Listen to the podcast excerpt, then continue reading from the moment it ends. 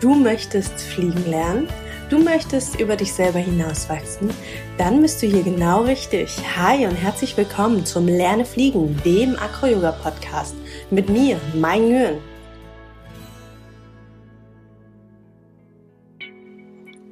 Hi und herzlich willkommen zu einer neuen Podcast-Folge. Heute habe ich einen ganz, ganz besonderen Gast bei mir, nämlich die Sera von Yoga Slackers. Das ist eine Kombination aus Acro-Yoga und Slacklining. Und sie ist auch eine, an sich eine sehr, sehr interessante Persönlichkeit und ich dachte, ja, dass ich sie einfach mal ganz spontan hier zu meinem Podcast einlade. Und wie ihr hört, äh, mit Sicherheit werdet ihr es hören, weil ich ein ziemlich geiles Mikro habe, hört ihr einfach die Vögel im Hintergrund zwitschern. Das ist so hart geil. Also genießt mal unsere Unterhaltung hier. Ähm, wenn ihr noch Fragen habt, könnt ihr mir gerne schreiben. Und in den Show Notes findet ihr auch alle Kontaktdaten zur Sera. Und jetzt legen wir einfach mal los. Hi Sera, cool, dass du da bist. Hi Mai, danke, dass ich in deinem Podcast dabei sein darf. sehr, sehr gerne. Also ich habe gelernt, du bist eine Yoga-Slack-Lehrerin.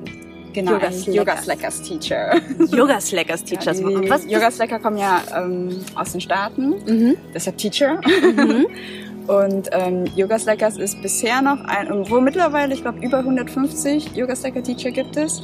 Ähm, und uns vereint, dass wir Slackline lieben, Yoga lieben und Akrobatik lieben mhm. und das Abenteuer. Und mir wird jedenfalls eingeredet, dass Conditioning auch ein Teil davon ist. Was genau ist Conditioning? ähm, so wie Zirkeltraining oder ähm, Übungen, Training, die man macht, die weniger Spaß machen, behaupte ich. okay. Die aber deinen Körper trainieren und ähm, dein Slackline, Yoga, Akrobatik alles besser macht. Okay. Und du sagst, das ist aber nicht so deins. es ist kein Geheimnis, dass ich kein großer Conditioning-Fan bin. Man muss sich ein bisschen dazu treiben. Mhm. Aber immer wenn ich es durchziehe und dann das mitmache, spüre ich natürlich sofort die Vorteile und Benefits. Was ist so dein Liebling von, von den ganzen Yoga-Slacker-Sachen? Mm, ich denke mal, dass ich sehr stark auf der Akrobatik-Seite bin, einfach weil ich das besser kann als Slackline. Mhm. Ähm, beim Slackline betrachte ich mich selbst noch als Anfänger. Natürlich kann ich schon einige Sachen, auch ein paar Yoga-Posen auf der Slackline, aber im Vergleich zu den richtig guten Yoga-Slackern bin ich da auf der Slackline noch ein ganz kleines Licht. okay. Und ich habe auch verstanden, also dass, äh, dass gerade bei Yoga-Slackers das Spannende ist, dass es eben Acro-Yoga und eben das Slacklining verbindet, was ja sowieso oft ähm, ja tatsächlich nebeneinander her stattfindet. Ne? In vielen Parks, Jams gibt es eine Slackline einfach direkt neben den Acro-Yogis und die springen dann hin und her und ihr habt einfach gedacht, boah geil, machen wir es einfach direkt zusammen. Genau, es ist super, dass man es endlich mal verbindet. Und genau, es gibt viele Slackliner und viele Acro-Yogis. Es gibt auch viele, die beides machen, aber ähm, ja, die Yoga-Slackers sind auf die Idee gekommen, das zu verbinden. Das heißt, ähm, du kannst äh, Posen, die du auf einem Partner, auf einer Base fliegen würdest, auch auf einer Slackline fliegen. Mhm. Oder andersrum, bekannte Slackline-Posen versuchen wir zu übertragen auf einen menschlichen Körper. Das der, der die Base für uns die Slackline ersetzt. Mhm. Und wie bist du zu Yoga Slackers gekommen? Warst du erst Acro-Yogini oder warst du erst Slacker? Ich war zuerst Acro-Yogi mhm. und hab, ähm, war bei der Move Kopenhagen, ein Festival, wo es Acro-Yoga, Yoga, Tanz, aber halt auch Slackline, Parkour und Klettern und alle möglichen Sportarten gibt. Mhm. Und bin mit der Intention hingegangen, die Acro-Yoga-Workshops zu besuchen. Hab dann aber die Slackliner kennengelernt und ähm, ja, mich ein bisschen in die Slackline-Praxis verliebt. Zum einen in die Community, weil die ähm, sehr unterstützend und offen sind und auch die weltbesten und super Profi-Slackliners auf dem Boden geblieben sind und ich habe nie Überheblichkeit oder Arroganz erlebt. Du hattest mir vorhin noch äh, von deiner ersten Erfahrung quasi mit einem Slacker erzählt. Ach ja, genau. Es gab beim Mittagessen bei Move, ähm, ich war mit einer Freundin da und es war ganz normaler Smalltalk, dass ein anderer Teilnehmer uns fragte, hey, für welche Sportarten seid ihr hier? Das war so der klassische Smalltalk da. Wir sagen, ja, wir sind fürs Acro-Yoga hier. Und du, was machst du? Ja, ich bin Slackliner. Und ähm, dann habe ich halt direkt gesagt, ja, nee, Slackline ist irgendwie nichts für mich. Ich habe das mal probiert und es ist super schwierig. Ähm, ich bleib keine Sekunde drauf und das geht einfach nicht. Und dann hat er halt erzählt, ähm, dass Slackline jeder lernen kann. Wirklich absolut jeder, egal wie groß, klein, alt, jung. Und man muss nur Geduld und ein bisschen Disziplin mit Ausdauer mitbringen. ähm, weil es normal ist, dass kein Mensch kann direkt auf einer Slackline stehen. Die wackelt halt, die gibt ähm, Schwingungen und vor allem das, was du reingibst, bekommst du auch zurück. Und er hatte mir das Rezept gegeben oder meinte mir, okay, gib Slackline noch mal eine Chance. Und zwar ähm, nur zehn Minuten pro Tag an fünf aufeinanderfolgenden Tagen und du wirst es lieben. Und so war es. Cool. Und am Ende hat sich auch noch rausgestellt. Am Ende hat sich herausgestellt, dass dieser Mensch, mit dem ich gesmalltalkt habe, ähm, ich, ich, wusste nicht, wer das ist. Ich hatte mir am Anfang auch nicht den Namen gemerkt. Am nächsten Tag hat er bei diesem Event einen neuen Weltrekord aufgestellt. Ich dachte mir so, huh. ja. Und ähm, ja, ist ähm, wohl einer der aktuell weltbesten Slackliner. Super cool. Also eine sau die coole Geschichte, dass da einfach, dass du einfach mal eben mit einem der weltbesten Slackers irgendwie quatscht und der dich da ja zum Slacken bringt. Ja. Und genau anschließend war halt nach diesem Event die Frage, okay, wie kann ich ähm, dann wusste ich, will ich im, Urlaub, im nächsten aktiven Urlaub Slackline oder Acro-Yoga machen, weil bisher war es Acro-Yoga und ich würde am liebsten beides machen. Mhm. Und ich weiß gar nicht wie, aber irgendwie habe ich die Yoga Slackers gefunden, das Yoga Slackers Thailand Retreat, das einmal im Jahr im Dezember stattfindet, in Thailand offenbar. und ähm, genau, dort habe ich mich angemeldet, die Yoga Slackers kennengelernt und folge denen seither. Und habe letztes Jahr im September deren Teacher-Training gemacht. Und du bist, so wie du gerade strahlst, immer noch sehr, sehr glücklich und froh über die Entscheidung. Absolut, es gibt nichts Besseres. Und du bist auch hier, also wir sind gerade auf der German Cooler, falls ihr euch gerade wundert, wo wir eigentlich genau hier sind, mitten im Wald. Und ähm, hier auf der German Cooler bist du, zumindest beim ähm, Teacher Gathering, also vor der Cooler, bist du auch mit zwei ziemlich coolen Leuten hier, ne? mit der Raquel und dem Sam. Genau, Sam ist Co-Founder der Yoga Slackers, ah. also Jason und Sam haben die Yoga Slackers gegründet mhm. und Raquel ist dazugekommen, ich weiß gar nicht, vor circa sechs Jahren oder so. Das ist jetzt Sams Freundin. Ah, okay. Das ist ja auch spannend, dass du dann quasi mit den beiden, mit denen tust du dann hier durch Deutschland gerade? Genau, ich habe die beiden überredet, nach Deutschland zu kommen. ähm, nachdem ich denen nach Thailand, nach USA, Puerto Rico, Marokko gefolgt bin, meinte ich, ihr müsst jetzt auch mal nach Deutschland kommen. Und am Wochenende, weshalb wir leider nicht zur aktuellen ähm, zur eigentlichen German Cola bleiben können, ist, mhm. es gibt das Slackline Festival NRW, mhm. ähm, zu, bei dem wir unterrichten werden, sowohl Slackline Yoga wie auch Akro Yoga. Mhm. Und passenderweise ist darauf das Wochenende die Move Copenhagen, wo Perfekt. die beiden auch unterrichten werden. Und ja, so, so kommt es, dass sie für zweieinhalb Wochen hier sind. Super cool. Da haben wir hochkarätige Gäste hier. Auf jeden Fall. Und da das hier ja auch ein Akro-Podcast ist, ein Akro-Yoga-Podcast, würde mich auch mal interessieren, wie bist du eigentlich zu Akro-Yoga selber gekommen? Weil du hast ja erzählt, du warst erst beim Akro-Yoga, bevor du Slacken gefunden genau. hast. Genau, vor dem Slackline Akro-Yoga und vor dem Akro-Yoga war ich eigentlich Lindy-Hop-Tänzer. Was ist Lindy Hop? Lindy Hop ist ein Paartanz zur Musik der 30er Jahre, also Big Band Swing Music. Okay. Und es ist ähm, ein sehr spielerischer Tanz, also kein geschlossener Paartanz, sondern der wird sehr offen getanzt, wo sowohl nicht Bass und Flyer wollte ich schon sagen, sondern wo Leader und Follower viele Freiheiten haben. Mhm. Ähm, aber leider hatte ich dann eine Verletzung am, am rechten Sprunggelenk, am Knöchel, mhm. weshalb ich nicht mehr tanzen konnte. Und dann hat aber ähm, habe ich Akro oder Akrobatik gefunden über einen anderen Tänzer, der aber auch Akrobat ist und über Social Media bei Facebook Videos von Acro-Yoga gepostet hat. Ach Mensch, dieses Social Media. dieses Social Media. und dann habe ich ihn angeschrieben und gefragt, hey, was ist, also es war kein Video von ihm selbst, sondern ein Acro-Yoga-Video. Video und ich habe ihn gefragt, hey, was ist denn das und wo kann man das lernen und machst du das auch? Und dann hat er mir geantwortet, dass er kein Acro, dass in dem Video Acro-Yoga zu sehen ist, er selbst aber Akrobatik macht und ich sollte es einfach mal googeln, das findet sich bestimmt. Mhm. Genau, und so war es auch. Ähm, ich habe zu der Zeit in, im Ruhrpott gewohnt. Dort habe ich nicht wirklich was gefunden zu der Zeit. Ähm, aber es gab ein fünftägige Immersion Acro-Yoga in Hamburg und dann bin ich gerade mal nach Hamburg gefahren und hatte meine ersten fünf Tage Acro-Yoga. Ach cool, war es eine Solar oder eine Luna Immersion? Das war eine Elemental Immersion, also ah. also beides. Ah, cool. Genau. Mit wem? Mit, weißt du es noch? Ja, mit Luzi und Almut waren meine ersten Acro-Yoga-Lehrer. Cool. ja, perfekt. Und Luzi und Almut sind ja übrigens auch die Organisation dieses, dieser German Cooler. Mhm. Genau, und das war mein Einstieg und ähm, das war der perfekte Ersatz fürs Tanzen. Weil ich natürlich schon sehr traurig war, dass ich eine geliebte Sportart aufgeben musste. Und warum perfekter Ersatz? Was, was hat dir so gut am Akro gefallen? Hm, ich konnte nicht mehr tanzen, weil ich ähm, vom, vom Körper, vom Knochen, Knöchel her nicht mehr bouncen konnte. Und beim Acro-Yoga ist man als Flieger zumindest ja oft in der Luft und die Füße haben gar keinen Boden oder irgendwas Kontakt. Und ähm, das andere Schöne ist natürlich äh, die Gemeinschaft und das, ähm, das gemeinsame Spielen. Was beim Tanzen auch ist. Beim Tanzen gibt es die Workshops und man lernt zusammen. Es ist ja auch ein Partnertanz, also geht es nicht alleine. Und dann gibt es Social Jams. Äh, so, Social Dance, ich mische schon alle Begriffe.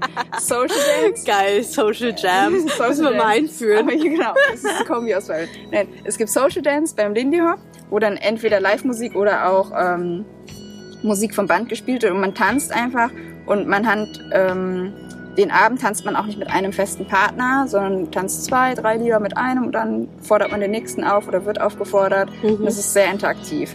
Und das ist beim Acro-Yoga finde ich es halt auch schön. Es ist natürlich cool, einen festen Trainingspartner zu haben, aber Acro-Yoga funktioniert auch absolut ohne Partner. Man kann ähm, in einer fremden Stadt, einem fremden Ort, man kennt niemanden, man, man guckt einfach auf Facebook Acro-Yoga die Stadt Jam und findet irgendwas, geht das dorthin stimmt. und kann sofort mit den Leuten spielen, auch wenn man niemanden kennt hm. und wird immer herzlich aufgenommen. Und halt danach ganz viele neue Freunde in einer neuen Stadt. So ist es. Ich glaube, ich habe mittlerweile wirklich quer durch Deutschland kenne ich irgendwelche Acro-Yogis, also nicht in jeder Stadt, aber in jedem Raum. Mhm.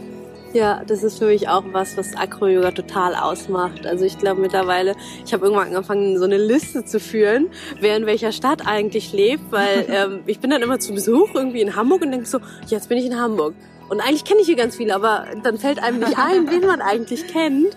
Und so, ähm, ja, habe ich eigentlich, ich ja tatsächlich irgendwie in jedem Raum oder jeder größeren Stadt mittlerweile eigentlich bestimmt zwei, drei Couches, auf denen ich schlafen ja, kann, wenn ich perfekt. zu Besuch bin. Genau. Und das funktioniert nicht nur deutschlandweit, sondern weltweit. Das stimmt. Das stimmt wirklich. Und du hast mir erzählt, dass du sehr spät eigentlich mit dem Akro-Yoga angefangen hast, ne? Ja. Ich habe, ähm, jetzt muss ich verraten, wie alt ich bin. Ja, aber das sieht man dir nicht an. die asiatischen Gene. Nein, die gesunde Ernährung. Genau. Gute Lebensweise. Ich habe vor vier Jahren mit Akrobatik angefangen und das war 2015 und da war ich 38. 38, krass. Also ich, ich finde es super cool und deswegen frage ich auch explizit, weil normalerweise fragt man ja im Deutschen zumindest nicht nach dem Alter. Im Vietnamesischen schon, aber das ist wieder ein anderes Thema. ähm, weil ich finde, ganz, ganz viele Vorurteile und Ängste gegenüber Acro-Yoga hängen einfach mit dem Alter zusammen oder auch, auch mit der Körperkondition. Ne?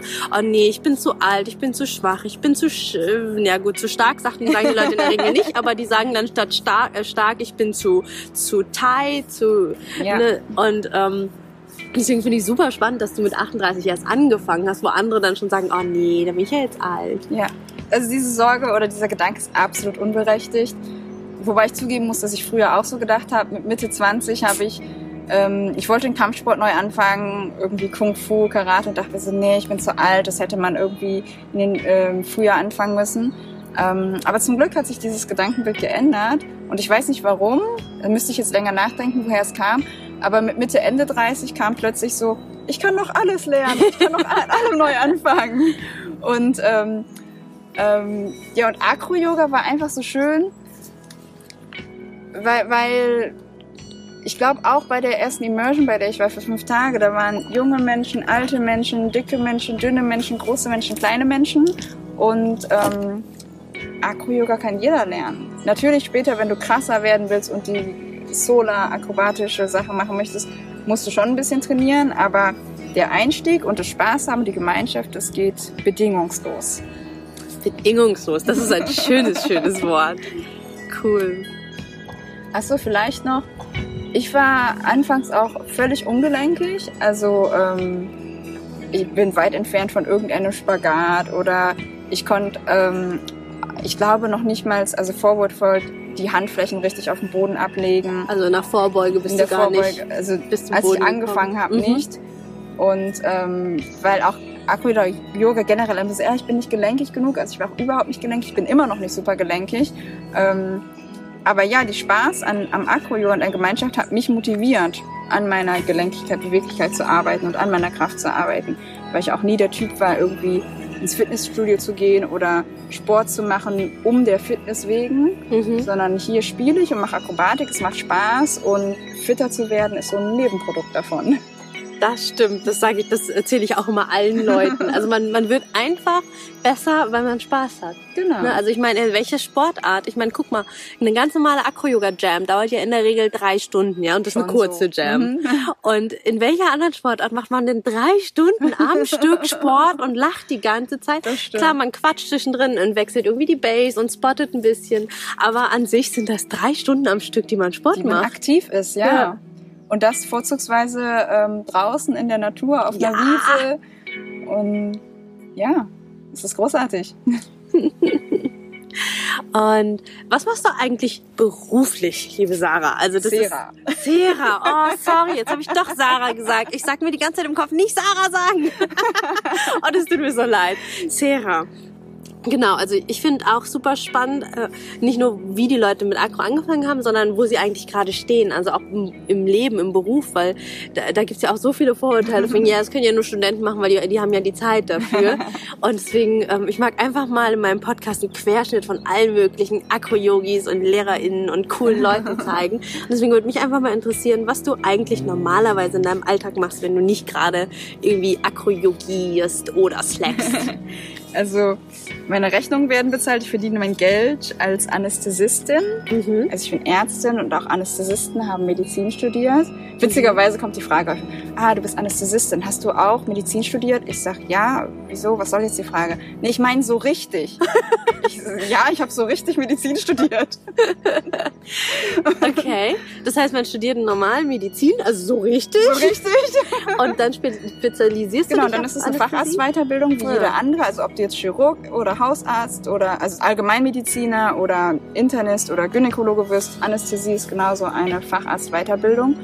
Und die meisten Facharztweiterbildungen dauern fünf Jahre im Schnitt, ein, einige sieben. Oh wow. Ja, das heißt Anästhesie Medizinstudium. Studium ist sechs Jahre Mhm. plus Facharztweiterbildung fünf Jahre. Das heißt mindestens elf Jahre bist du beschäftigt.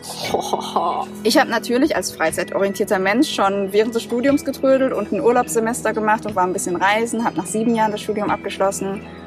Und dann statt in fünf Jahren das Vollzeit durchzuziehen, habe ich auch in der Weiterbildung zwischendurch Teilzeit gearbeitet und dann auch mal ein paar Monate Pause gemacht, Mhm. sodass ich die Prüfung erst nach sieben Jahren abgelegt habe. Okay. Also ich war dann nach sechs plus sieben, 13 Jahren durch. Boah. Nee, Okay, sieben- und du bist auch so richtige Ärztin. Sieben plus sieben nach 14 Jahren. Ich bin so richtig Ärztin.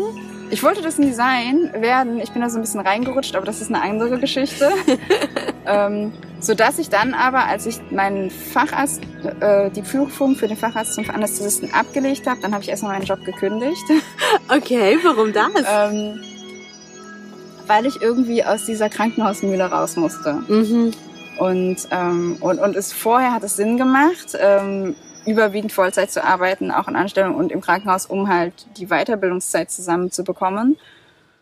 Ja, und dann habe ich, ähm, äh, wie kurz, kurz erwähnt, wollte ich ja eigentlich nie Arzt werden. Ich wollte Hairstylistin werden, als ich 17 war. Ähm, das liegt irgendwie sehr weit weg voneinander. Als ich das meiner Mutter erzählt hatte, hat sie nur mehr oder minder müde gelächelt und gesagt, nein Kind, du wirst studieren. So, so richtig Asiatenmama, oder? Auf jeden Fall. Geil. Es war klar, dass ich studiere. Ich hatte die freie Wahl, was ich studiere, aber ich musste studieren. So, das habe ich ja dann auch Oh, gemacht. Alter, warte, lass mich dich kurz unterbrechen. Es, es gibt so ein Meme, ich find's so geil, so ein Asiaten-Meme. Da siehst du so, sieht man so einen asiatischen Vater, so, äh, Child, you can be everything. Uh, lawyer, doctor or irgendwas, äh, engineer. Or business. ja. Das ist so geil. Anything. Okay. Okay, das ist bei Me- Medizin, also was, äh, was Klassisches in dem Sinne war, Mhm. äh, war, war Zufall. Also es war nicht gefordert von den Eltern. Aber gut, jetzt habe ich, ähm, und ich habe das auch nicht durchgezogen, weil ich den Druck von den Eltern hatte, sondern das Studium hat mir tatsächlich gefallen und der Okay. Job war dann auch cool. Und ich bin auch ganz froh, jetzt Anästhesist zu sein. Ähm, aber nachdem ich meinen Facharzt fertig habe, habe ich besonnen, dass ich ja eigentlich Hairstylist werden wollte. und habe dann die Ausbildung zum Hairstylisten gemacht. Einfach weil ich wissen wollte, okay, deine Teenager-Jugendträume, was ist denn mit denen? Und wie war's dann? Es war mega gut. Ich habe ähm, jetzt auch gegen alle Asiaten-Klischees, ich hatte immer nur durchschnittliche Noten in der Schule und auch Mediz mein Medizinstudium habe ich zwar abgeschlossen, aber mit ausreichend, also ich habe bestanden, aber mit keiner guten Note. Mhm. Und ich glaube, mir fehlte immer die Leidenschaft. Und diese Hairstylisten-Ausbildung, da war ich natürlich mit Abstand die Älteste. Alle anderen waren halt irgendwo zwischen 18 und 22 und ich war da mit Mitte 30. Und ähm, ja, die Abschlussprüfung, ich hatte halt keinen Druck. Die anderen wollten das machen und davon leben und ähm, haben so ein bisschen Play it safe gemacht. Und wir mussten halt zwei Hairstyles machen. Eins war Pflicht und das andere Kür. Und als Kür habe ich halt einfach alles gegeben und alles riskiert. Aha. Und ich hatte die einzige Eins Ah, der, wie ähm, geil. als Abschlussnote. Was, was hast du da gemacht? Ähm, ich könnte jetzt ein Foto zeigen, das sieht man im Okay. Podcast nicht, aber ich zeig's dir später. Okay. Es war ein Fake Oh mein Gott. Ja, okay, ich kann verstehen. Krass. Ja, und so kam es halt auch, dass ich, ähm, ich habe, seitdem ich den Facharzt habe, nie wieder Vollzeit gearbeitet, Mhm. äh, maximal 50 Prozent. Und äh, die andere Hälfte der Zeit spiele ich, ähm, ja, Acro, Yoga, Slackline, ich kletter noch, ich gehe gern wandern, alles, was in der Natur ist. Und das Neueste ist, dass ich versuche, selbstständig zu werden. Cool, erzähl mal, was machst du jetzt noch dazu? ähm, aufgrund einer eigenen Leidensgeschichte mit viel Magen-Darm-Verdauungsproblemen und letztendlich auch sowas wie Gelenkschmerzen. Mhm. Ähm, und ich, obwohl ich selbst Arzt bin, hatte ich diese klassische Geschichte, dass man von Arzt zu Arzt geht, Internist, Dermatologen, keine Ahnung, äh, Gastroenterologen und keiner mir so richtig helfen konnte. Also war ich ein bisschen gezwungen, beziehungsweise dachte mir so, hey, ich bin doch selbst Ärztin, ich bin zwar Anästhesistin, aber ich habe was über auch alle anderen Organe gelernt Mhm. und habe mich selbst äh, reingehangen in, in Ernährungsmedizin. Mhm. Habe auch die Weiterbildung gemacht zum Ernährungsmediziner und ähm, habe jetzt dann meine eigenen Bauchprobleme in den Griff bekommen. Mhm. Und es war Also mit Bauch meinst du aber Ernährung, ne? Ernährung, Nicht, dass du Verdauung. schlanker geworden bist. Nein, nein, nicht, nicht Bach, nein. Die Bauchprobleme hatte ich zum Glück nie. Aber genau, Verdauung und Bauchschmerzen und Blähbauch und Mhm. Gelenkschmerzen. Und all das habe ich jetzt im Griff. Und dann dachte ich mir, es ist ja eigentlich viel zu schade, all diese Kompetenz und das Wissen darüber jetzt für mich zu behalten. Mhm. Und das möchte ich auch gerne mit der Welt teilen. Und deshalb ist der selbstständige Weg jetzt der medizinische Berater Mhm. wo, und ich ziele auf Menschen ab, die halt eben in, mit der normalen Schulmedizin nicht weiterkommen. Mhm. Also ich habe auch, ich arbeite mit einem Freund zusammen, der hat eine internistische Praxis, ist selbst Gastroenterologe und sagt, Sera, ich kenne niemanden, der so viel Ahnung von Ernährung hat wie du und er hat Patienten, die ähm, Ernährungsberatung wünschen ähm, oder ernährungsmedizinische Beratung und er sagt, abgesehen davon, dass er keine Zeit dafür hat, könnte er das auch gar nicht, weil Mhm. wir das im Medizinstudium überhaupt nicht lernen. Ja. Cool. Und das, das machst du jetzt selbstständig? Genau, also zum einen ähm, mit einer Freundin zusammen, die Ernährungswissenschaftlerin ist, also Ökotrophologin, ähm, organisieren wir Seminare. Das Mhm. nächste ist im Oktober, eine Woche lang in Polen, ähm, wo es aber eher um Basics, Fundamentals, allgemeine Ernährungsfragen geht, weil in der heutigen Welt ist man so verwirrt durch die Medien, die sagen, ähm, die einen sagen, welches Öl ist gut oder schlecht und man weiß gar nicht mehr, was man jetzt essen soll. Ja, dann Ist kommen die einen Zucker mit gut Low Carb? Genau, die anderen mit Low Carb. Keto, Paleo, vegan, Mhm. vegetarisch. Was darf ich überhaupt noch essen? Und ähm, Proteine, ja, so viel wie möglich. Nee, Proteine sind böse. Und man ist einfach völlig überladen mit widersprüchlichen Informationen. Und die unsere Seminar, Ernährungsseminarwoche räumt halt mal auf und gibt Mhm. dir das Grundverständnis ähm, nicht zu wissenschaftlich, alltagstauglich, Mhm. ähm, wie du ganz alltäglich einfach und gut essen kannst, weil viele auch denken, ähm, gesund essen oder selber kochen ist voll zeitaufwendig und das schaffe ich gar nicht und ich gehe dann lieber in die Kantine oder hole mir meine Pommes Currywurst ähm, oder esse meine Tüte Chips und das was ich behaupte, was das Schöne an unserem Seminar ist, ist es hands-on. Das heißt, wir haben Theorieeinheiten, aber wir bereiten auch alle Mahlzeiten in der Gruppe gemeinsam zu, Ach, wie cool. dass du halt auch direkt in der Woche schon lernst äh, und siehst, Mhm. Und erfährst mit eigenen Händen, äh, wie einfach es sein kann, vollwertig und gut zu essen und dass es gar nicht so aufwendig sein muss. Klar, und wenn man eine Woche so vollwertig und gut ist, da, das spürt mir ja auch schon super viele Effekte davon. Auf jeden ne? Fall. Cool. Magst du uns da eine mini, mini Sneak Preview geben, was so dein, äh, was so euer Ansatz ist, was du hast ja gerade ganz, ganz viele Essensansätze irgendwie gegeben. Was, was bedeutet für dich gut und gesund essen? Und gut leben? und gesund essen ist ähm, weder vegan noch vegetarisch noch Paleo noch Keto, sondern ähm, es gibt keinen Begriff für, für das, was ich empfehle. Weil zum Beispiel, ich finde Paleo super gut, außer dass die ähm, Paleo wird oft falsch verstanden. Es ist plant-based immer noch, also ähm, auf Gemüse, aber die haben halt Fleisch drin. Aber die verteufeln zum Beispiel Hülsenfrüchte. Und ich frage mich, warum. Mhm. Und wenn wir bei dem Beispiel bleiben, ist, ähm, sie sagen, Hülsenfrüchte sind für sie raus, weil es Phytate hat. Das sind Antinährstoffe, die in der Haut stecken die, und, die Nährstoffräuber sind. Das heißt, sie verhindern die Aufnahme von gewissen Vitaminen und Mineralien. Mhm. Der Witz dabei ist aber, diese Phytate, Antinährstoffe sind genauso in Nüssen oder Samen. Mhm. Aber die verteufeln sie nicht. Okay. Und ich finde das von den Paläolanern insofern eine Inkonsequenz zu sagen, diese bösen, bösen Bohnen und, und, und Bo Bohnen, was sind Hülsenfrüchte? Hülsenfrüchte, genau. Ähm, Erbsen. Bohnen, Linsen, Erbsen, genau.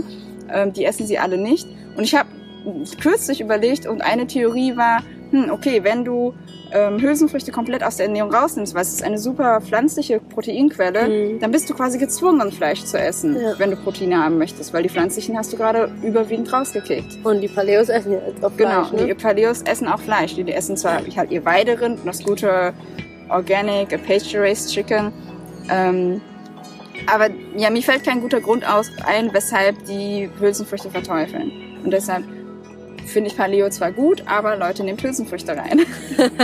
Der okay. Trick ist bei den Phytaten ist, du musst sie einfach nur gut einweichen. Wenn du deine Kichererbsen oder Linsen mindestens zwölf Stunden über Nacht einweichst und das Einweichwasser wegschüttest, ähm, bis zu, ich glaube, so 80 Prozent der Phytate sind wasserlöslich aus der Haut. Aha. Und dann sind sie raus und dann ist das Problem damit gelöst. Genau das gleiche kann man auch mit Nüssen machen, dass man die gut einweicht. Ähm, kochen, äh, auskochen kann man die auch teilweise, da muss man das Kochwasser aber auch wegschütten. Dann kannst du also nicht irgendwie die Linsensuppe, die musst du vorher einweich kochen, wegschütten und dann kochen. Mhm. Das, ist, das ist wiederum aufwendiger, mehr Zeit. Aber wenn man jetzt vegan sich zum Beispiel ernährt und Fleisch keine Option ist, ähm, kann man, sollte man sogar die Hülsenfrüchte auf jeden Fall essen, aber ja, einweichen und Einweichwasser wegschütten ist dann ein Muss. Okay, und jetzt aber noch, einfach nur weil ich selber vegan lebe, was ist deine Kritik an vegan? Was ist meine Kritik an vegan? Vegan ist einfach, ähm, also ich verstehe, wenn Menschen vegan sind aus philosophisch-ethischen Gründen und Tierschutzgründen, dann finde ich es toll, ähm, dass du dich quasi, ich möchte sagen, unter dem Tier stellst weil vegan ist letztendlich eine Nährstoffmangelernährung. Du, es ist nicht möglich, alle Nährstoffe aus der veganen Ernährung zu bekommen. Und ähm, wenn du dich vegan ernähren möchtest, unterstütze ich das, sag ja, bitte tu das, aber supplementier. Mhm. Und wenn jemand mir daherkommt und sagt, nein, ich bin vegan und ich lehne das ab zu supplementieren, dann sage ich, dann sieh zu, wie du mit deinen Gelenkschmerzen klarkommen wirst. Oha. Zum Beispiel. So hart. okay, das war ein kurzer Ausflug in die Ernährung. Super, super spannend. Ich glaube, darüber könnten wir nochmal einen komplett eigenen Podcast machen. Auf jeden Fall. Mega spannend. Also äh, Leute, gerade kurzer Aufruf, wenn ihr Bock habt, da mehr zu erfahren. In den Show Notes findet ihr Link und alles Mögliche irgendwie, was ihr braucht, um zur Serra zu finden. Und ja, vielleicht habt ihr Bock im Oktober, euch einfach mal eine Woche freizunehmen und mit auf dieses geile Seminar in Polen zu gehen. Also ich finde es gerade schon selber mega spannend. ja, es ist die dritte Oktoberwoche und es ist auch nicht nur Ernährung, sondern wir äh, machen auch am Morgen Yoga und Meditation und dann am Nachmittags gibt's immer eine Bewegungssession, also quasi kleine Schnupperstunden in Acro-Yoga, Slackline-Yoga, yeah. ähm, Thai-Massage. Also wir wollen das Ganze ganzheitlich gestalten. Super cool. Mm, ich habe tatsächlich nur noch zwei abschließende Fragen. Die eine ist, was hat dir Acro-Yoga für deinen Alltag gegeben? Für meinen Alltag. Ja, mhm. es gibt viele Sachen, die man aus der Acro-Yoga-Gemeinschaftspraxis über, rübernehmen kann ins alltägliche Leben, wo, was überhaupt nichts mit Bewegung zu tun hat. Ähm, zum einen lernt man Vertrauen. Ich glaube, ich genauso wie viele Menschen haben ähm, Probleme, anderen Menschen zu vertrauen oder auch Kontrolle abzugeben. Und ähm, Acro-Yoga ist ein sehr sicherer Ort, das zu machen. Mhm. Also man muss es eigentlich auch machen, aber man hat die gute Erfahrung, dass man aufgefangen und gehalten wird und nicht fällt. Und genau das konnte ich mit rübernehmen in mein Leben, wenn ich Schwierigkeiten habe, Also nicht körperlich, sondern vielleicht auch emotional und Sachen, die man mit mir alleine ausgemacht hätte und man sich einen anderen Menschen nicht anvertraut. Ähm, dass ich gelernt habe, dass es okay ist und dass Menschen da sind, die einen auffangen und für einen da sind. Oh, das ist voll schön. und du, du hast auch vorhin noch einen coolen, ähm, coolen Vergleich gemacht, wo du gesagt hattest, du, du hast das, äh, du hast den Satz in deinem äh, Partner ja, Acrobatics. Mein, genau. Wer es genau wissen will, ich, krieg's, ich weiß nicht, ob es ganz auf die Reihe kommt, aber wenn man auf Partner Acrobatics die Internetseite geht und unter Teachern auf Sierra Kim geht, dann findet man das. Ja, man muss um gespottet, also um beim Akro zu bleiben, um spotbar zu sein, um sicher fliegen zu können und aufgefangen zu werden, muss man spotbar sein. Das heißt, du musst eine gewisse Energie in deinen Körper reingeben. Du musst Körperspannung halten und aufrecht sein, weil wenn du dich einfach nur schlapp hängen lässt oder, oder dich zum kleinen Ball zusammenrollst, bist du nicht spotbar. Und genauso im Leben, wenn du dich einfach nur hängen lässt und selbst gar keine Energie für dich selbst reingibst, dann ist es auch schwierig, dir zu helfen. Aber wenn du bereit bist, dir selbst zu helfen, dann können dir deine Freunde nochmal einen Boost geben und ähm, wenn du den Anfang machst, helfen sie dir zurück ganz auf die Beine. Ich finde das Bild so, so schön.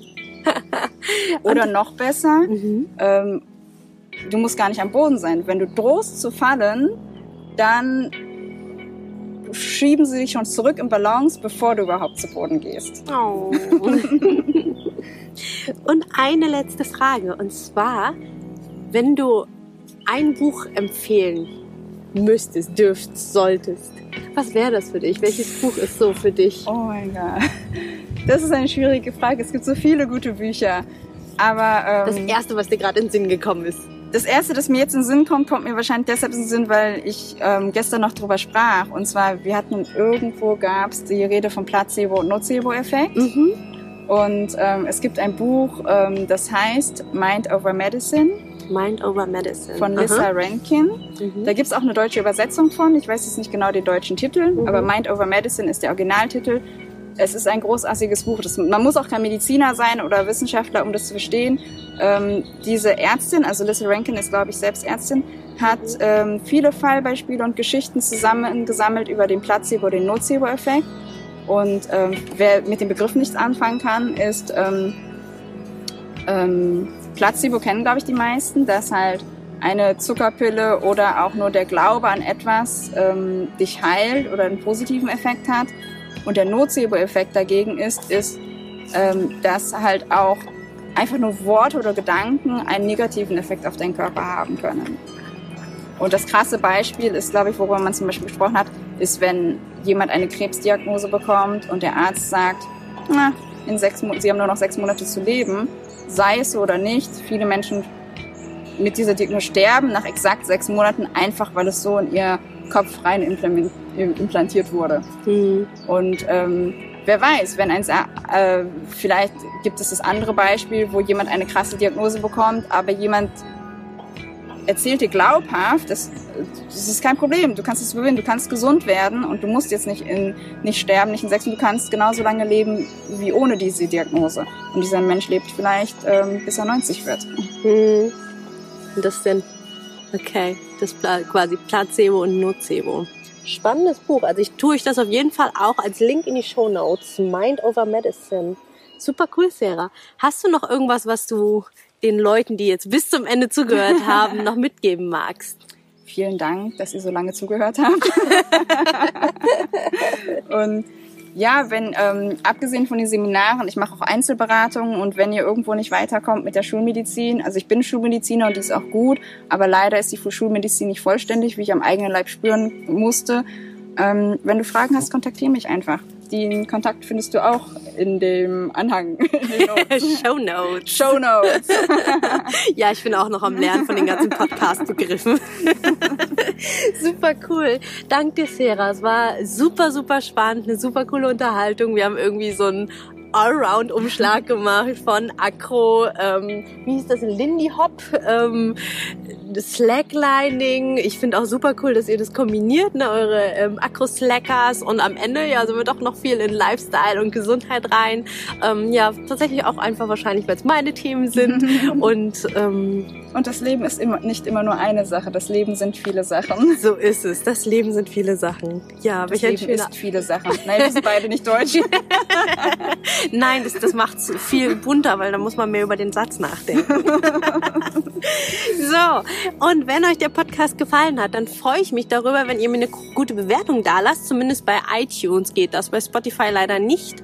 Ähm, schreibt mir Kommentare, gebt mir eine Nachricht. Genau, meldet euch gerne bei der Sera, bei allen, äh, alle ihre Sachen sind unten in den Show Notes drin. Und der Olli und ich äh, veranstalten dieses Jahr tatsächlich auch unser allererstes Acro-Yoga-Retreat. Das ist vom 1. bis zum 6. 6. 1. bis 6. November in Spanien.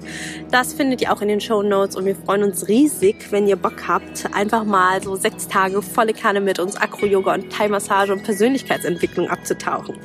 Und jetzt wünschen wir euch einfach erstmal alles Liebe und äh, ja, das Vogelgezwitscher verabschiedet sich bei euch. Ciao. Ade.